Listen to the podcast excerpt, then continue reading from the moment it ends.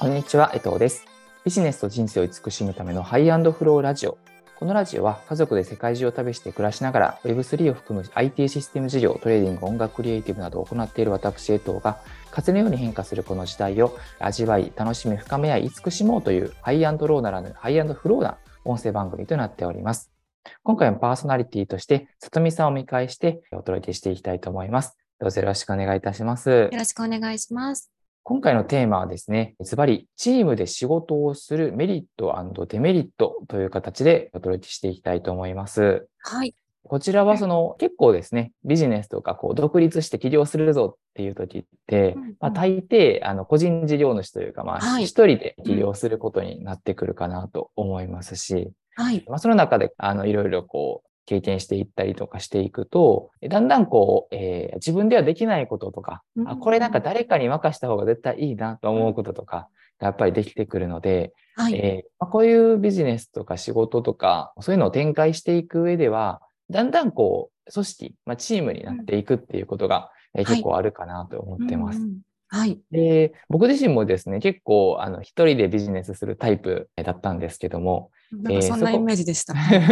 そうなんですよね。はい。でそこからだんだん、あの、あ、チームで仕事ができるって素晴らしいことなんだな。こんなにこういろんな経験が、えー得られるんだなということを、すごいこう、この数年で気づいてきまして、はい。えーまあそんな魅力ですね、をいろいろお話ししていければなと思っております。はい。お願いします。ちなみに、里見さんはこう、チームで仕事をしていくみたいなところでは、はい。何かこう、ご自身で感じられる部分とか、はい何かございますか、うん私は実際自分は個人事業主で本当に一人でやってるので、うんそうですね、会社組織の時にチームでっていう経験はあるんですけど、自分でうん独立してからはないんですね。ただな、るほど、なるほど。やっぱりうんうん人って得意不得意があるじゃないですか。そうですよだからね。何でも自分一人でやろうとすると限界はあるよなっていうのと、得意な人に任した方が絶対いいものできるよなっていう感覚はありますね。うん、はないるほど。この会社で仕事された時は結構チームでプロジェクトやるみたいな、そんな感じだったんですか？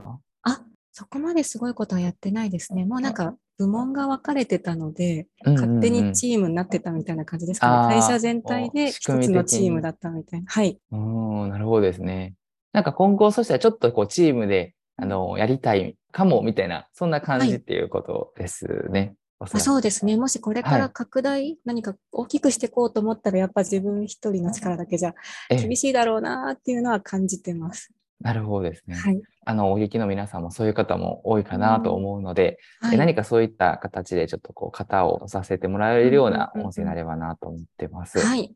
で、こう、えー流れとしておそらくなんですけど、一回こう独立をしますとなって、で、こう一人でやっていきますってなって、で、そっから、えっ、と、今の時代は特になんですけど、はい。仕組みですね、そのシステム、まあ、IT のシステムを使って仕組み化していくっていうことが次の段階かなと思っておりまして、はい。まあ例えばその、よくあるのが、あのメールをこう自動で送ってくれるシステムとして、うんえーステップメール。ああ、そうですね。メルマガというのが、自動のメルそうですよねガマですよね。うんうんあ、そうですね。自動でこうメルマガを送るシステムを使って、こう自分が手作業で全部送らなくても、うん読者さんに段階的にこうメールが届いていくシステムを導入してみたりとか、はいあとは単純にレバレッジを効かせるっていう意味だと、まあ、広告かけたりとか、うんそんな感じで、まあある意味こう IT の仕組みというかシステムを使って、まあはい。自分の役割、例えば集客をするという役割とうんかうん、配信をするっていう手作業の部分とか、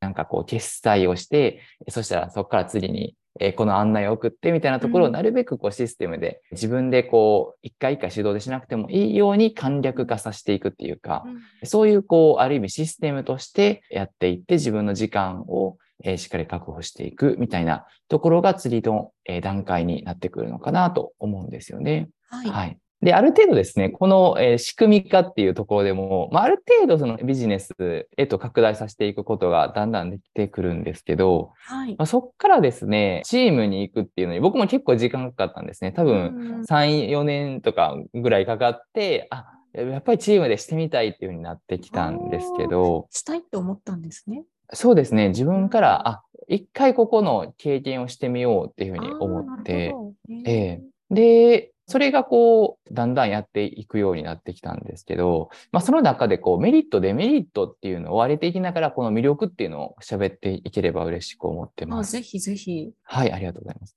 えー、一つが、まずスピードが上がるっていうのがすごいやっぱあります。うんうん、はい。で、これは、例えばこの作業、えー、こういうメルマガを配信する作業とか、そういったものをどなたかに依頼することで、その時間ですよね。例えばメルマガを配信するとか、あとはこうなんかこうバナーを作るとかデザインとかそういったとこも依頼させてもらうと自分でやってたら1時間ぐらいかかってるところを、えー、他の方がやってくれるっていう。まあ、そうしていくと、まあ、単純に当たり前の話なんですけど、プロジェクトが進む、えー、スピードっていうのが当然ながら上がります。はい。そして、二つ目が、えっと、自分の時間が作れるんですよね。スピードが上がるっていう、そのスピードもそうなんですけど、同じ時間の中で自分が今まで全部やってたのがもうパツンパツンだったものが、えー、そこをこうあの、誰かに依頼することで、空き時間っていうのがすごい増えるというか、まあ、自分の時間が増えるんですよね。でそうすると、まあ、自分の仕事、本来自分が得意だったりしたいことに集中できるっていうのがすごく、えー、あります。はい。例えば僕がすごく苦手なのが、まあ、事務作業だったりとか、はい、あとなんかこうメール対応とか、えそういうのはすごい苦手なんですね。はい、結構そういう方もいらっしゃると思うんですけど、でそういうことを、えー、得意な方がでも反対にいらっしゃるんですよね。うん、はい。えー、それを依頼させてもらうことによって、まあ、その得意な方はもうパパパってやってくださるんで、僕よりも正直早くできるし、僕もそれにかかっていた時間っていうのが空くので、本来自分がしたいと思っている、例えばこういうことを考えているって発信であるとか、なんかこう次の展開を考えたり、構造をですね、あのま構成したりとか、そういうことをできるようになってくるっていう。これはすごく大きいですね、やっぱり。はい、特になんかこう、あの、考えたり、これからどうしていこうかな、このビジネスをどう展開していこうかなっていう時って、やっぱりこう自分の時間がパツパツだったりすると、リラックスあんまりできないので、なかなかそういうことってこうじっくりこう考えられないっていうのはすごくあって。そうですね。ねなんかこう、それがふっとこう落ち着ける時間とかが少しでもあると、うんうん、あ、じゃあこうしていったらいいんじゃないかっていうアイデアが出てきたりとか、うんうん、で、またそれをしたいと思ってるんですよって相談できる相手がいたり、うん、こういうことをお願いしますと依頼させてもらったりっていう形になっていって、こうどんどんこう、そのビジネスが展開していくっていうことがやっぱりすごいあるなと思ってますね。はい、そして三つ目が、え自分にしかできないことができるんですよね。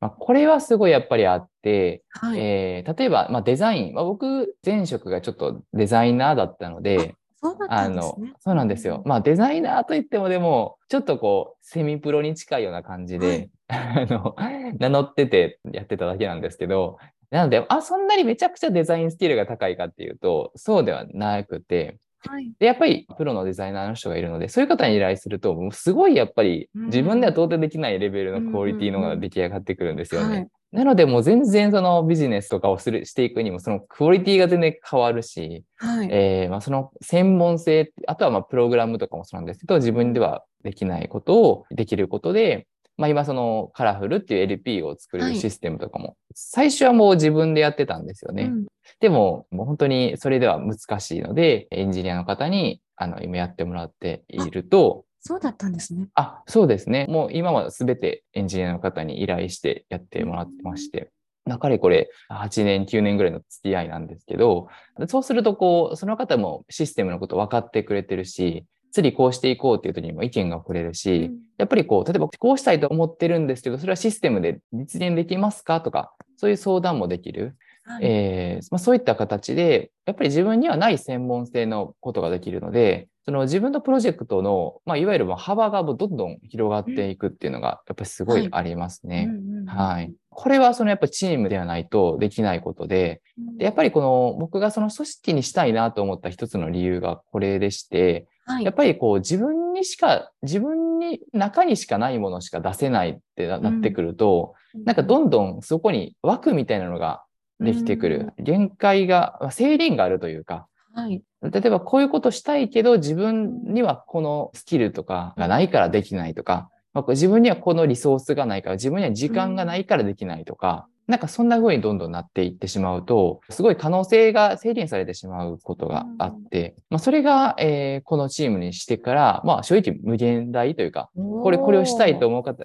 あったら、できる人と依頼すればいいっていう風になるので、例えば今 Web3 系の開発とかをしたりとか、まあ、はい NFT アートとかなんか作ったりとか、そういうのもやっぱり自分では絶対できないんですけど、こういうことしたいなと思うことを実現してくれる方の存在がいるっていうのは、ものすごく大きいんですね。うん、確かに。ね。で、これはやっぱ自分だけではなくて、いいと思うのは自分だけじゃなくて、そのお頼みした方も、その人の専門性を発揮できるので、うん、うんえーその人が、そしてまあそれが仕事になるっていう、はい。まあ、いわゆるお互いの、うん、いいところが引き立つっていう、まあ、これがこの他者との調和じゃないけど、うんを一緒に成長していけるっていうところだにうん。あるとあると思うんですよね。はい。うん、なのですごいそこはメリットで。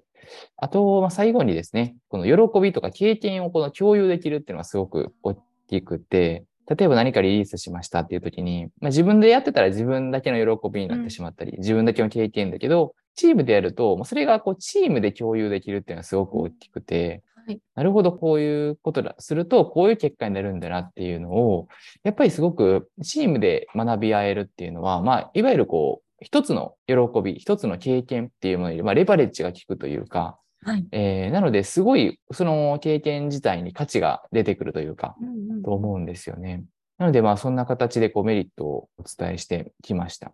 はい。何かこう、里見さんの方で何か感じることとかありますか、いや、チームで仕事ができたら、その無限大ってさっきおっしゃってたんですけど、はい。まあ、そう、そうだろうなっていう、いいなとも思うんですけど、ええ結構私が何か依頼しようとしたとき、はい探すのが大変で。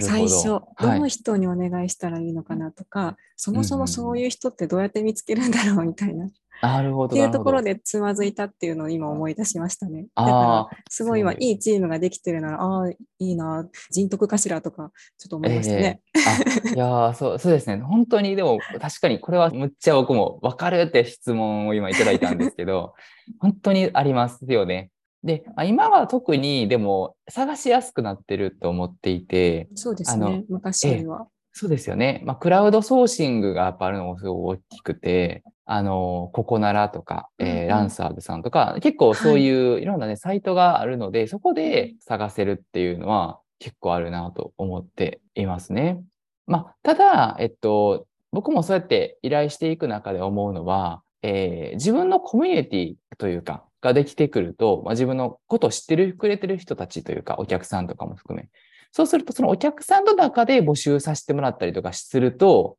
全然この感じが変わるんですよね。というのは、ここならとかで、もちろん僕もそうやって依頼させてもらってる人も多いんですけど、まあ、いわゆる自分のことをめっちゃ知ってるってわけじゃないんですよね。うん。え、対して、やっぱり読者さんとかだともう僕のことをしてくれたり、僕の事業をしてくれてたりっていう前提があるので、うんすごいこう最初から共感し合えてるような関係っていうか、こう、まあ、ある意味の信頼関係がそこの部分である中でできるっていうのは、ものすごくやっぱり強みだと思っていて、これは、まあ、二つを、両方のいいところを、こういう依頼の時は、ここならとかにさせてもらおうとか、こういう感じの時はちょっと、え読者さんとかで募集させてもらいたいなとかうん、結構そういうのは、あの、大きいですね。あ使い分けてますね。そうなんですね。はい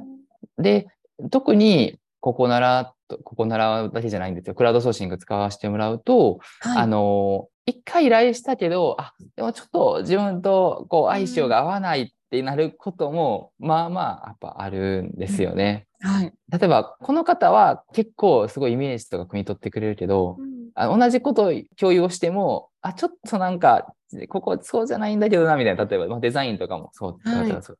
なので、その時は、あの、それはやっぱりちょっと相性として違うかったんだなって思ったり、うんうんうんあとは、あこの方にこういうことを依頼するのはちょっと違って、この方の良さをより発揮していくのには、こっちじゃなくて、もっとこっちを依頼するといいんだなとか、うんあ、この段階までは、だったらいいんだけど、こうんの段階以降は違う方の方がいいなとか、うんで、なんか、なってくることがあって、だすごいから見、極めされてるんですね。あ毎回の経験から。あそうですね。僕もすごくそれはブラッシュアップさせてもらっていて、うんうん。多分それがその方にとっても絶対いいはずなんですよね。あそうですね。うん、はい。その方の一番のこう輝く部分とか発揮できる部分をしてもらうっていうのがその方にとって一番いいはずなんで、うんうんうん。そうじゃないと、うん。なんか、この人は自分に合わないみたいな、一辺倒になってしまうっていうか、あー0か100かみたいな、そうじゃなくうんうんうて、その方のいいところをはい。引き出したいっていう風にしてから、僕も楽になったっていうか、はい。っていうのはすごいチームでやってて思いますね。うん素晴らしい依頼者さんですね。